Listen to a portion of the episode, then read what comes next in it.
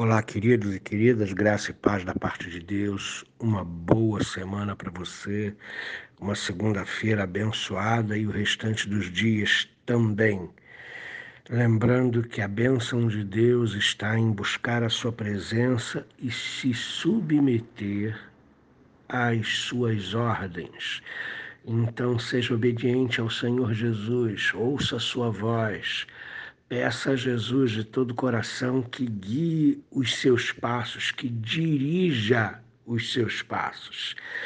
Nessa manhã eu quero convidar você a meditar na Escritura, carta de Paulo aos Efésios, capítulo 2, versos de 1 a 3.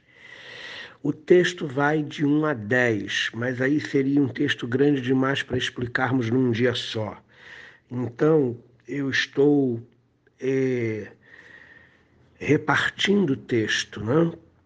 E eu peço que você entenda como um texto completo, 2 de 1 a 10, para que você possa entender melhor. Mas eu, para explicar aqui no pouco tempo que temos, vou reparti-lo. Efésios 2, de 1 a 3 diz assim: Ele vos deu vida estando vós mortos nos vossos delitos e pecados, nos quais andastes outrora, segundo o curso deste mundo, segundo o príncipe da potestade do ar, do espírito que agora atua nos filhos da desobediência, entre os quais andastes, entre os quais também todos nós andamos outrora, segundo as inclinações da carne, fazendo a vontade da carne e dos pensamentos. E éramos, por natureza, filhos da ira, como também os demais.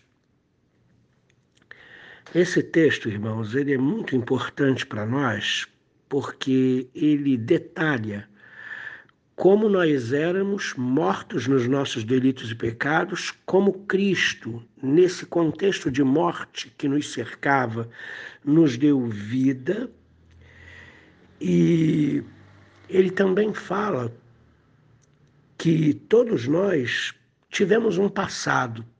Outrora, sem Cristo, andamos no pecado, segundo o príncipe da potestade do ar, segundo o espírito que atua nos filhos da desobediência entre os quais também todos nós andamos outrora. E Paulo se inclui nisso. Ele, inclusive, andou sob o domínio desse espírito da potestade do ar que agora atua nos filhos da desobediência. Porém, Cristo, nesse contexto de desobediência, nos chamou. Cristo, nesse contexto de morte e de pecado, ele interveio na nossa vida e deteve o caminho de morte que nós trilhávamos. Então, preste atenção. Dessa forma, o texto afirma que o pecado não tinha envolvido apenas algumas áreas do ser humano. Eu estou dizendo isso porque na teologia, principalmente do século 10, 11, 12, eh, haviam teólogos que defendiam a tese de que o pecado ele atingiu o homem parcialmente. O pecado de fato atingiu o homem, mas atingiu o homem parcialmente, só na sua capacidade moral, e que o homem não era de todo corrompido.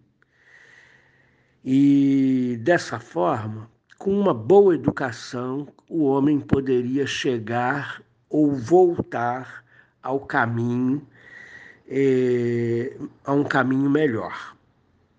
Mas aqui o texto afirma que o pecado ele corrompeu de verdade todas as áreas do ser humano, não só a área moral mas que toda a vida do ser humano sem Deus está infectada e destruída no cerne da sua personalidade.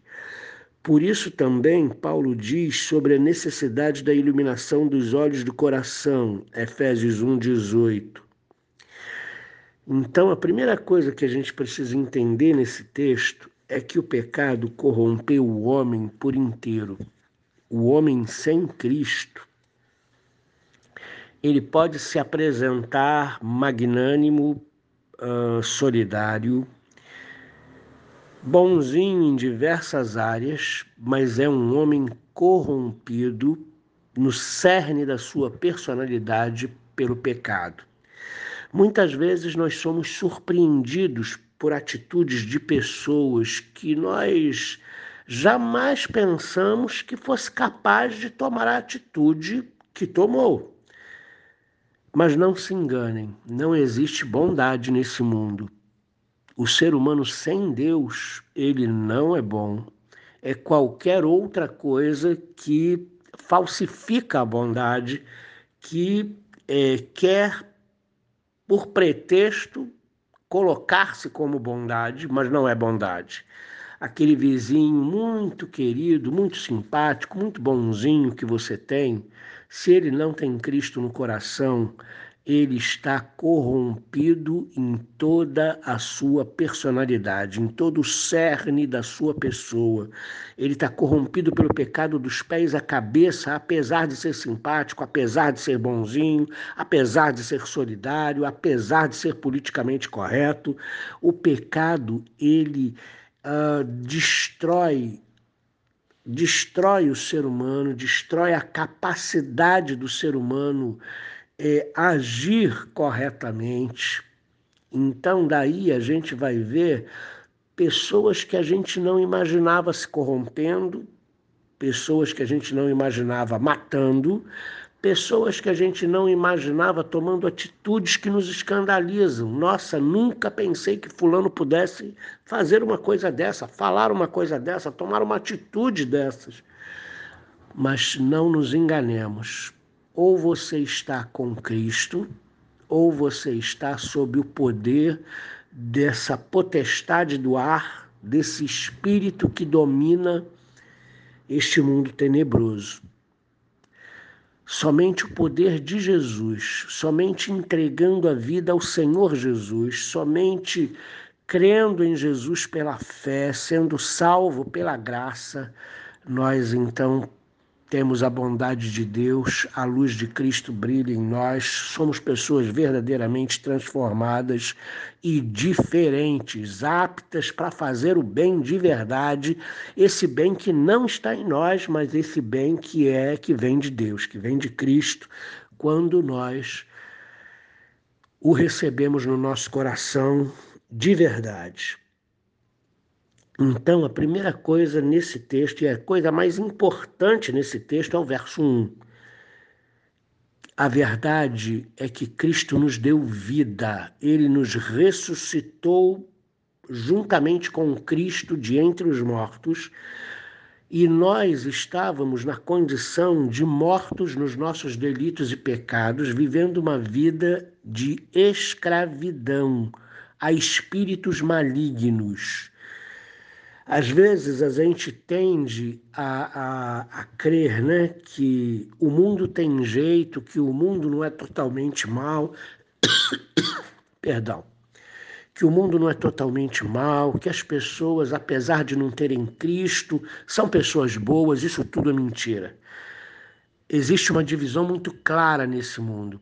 Ou você pertence a Jesus Cristo e tem vida e vida em abundância, e tem paz verdadeira e tem uma vida iluminada pelo Espírito Santo, ou você, sem Cristo, é escravo desse espírito maligno que atua nos filhos da desobediência. Não tem jeitinho, não tem meio termo, não existe neutralidade nesse mundo.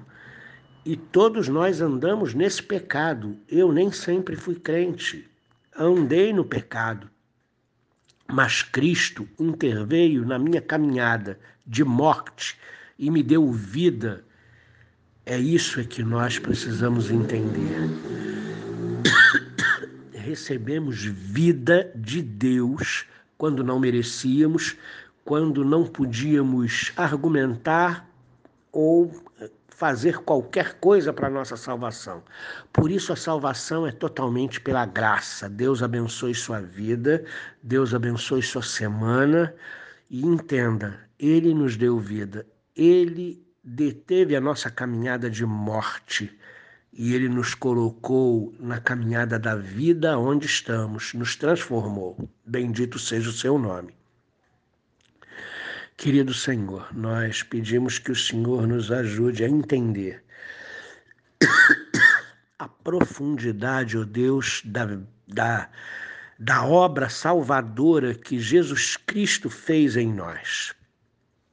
Por favor, Senhor Deus, ajuda-nos a entender como o Espírito Santo, a terceira pessoa da Trindade, ele operou na nossa vida, nos trazendo da morte, nos dando vida, despertando-nos, nós que estávamos amortecidos, escravizados e forçados a agir de uma só determinada forma, no pecado, na carne, fomos ressuscitados por ti para vivermos uma vida no espírito, não na carne. Em nome de Jesus, amém.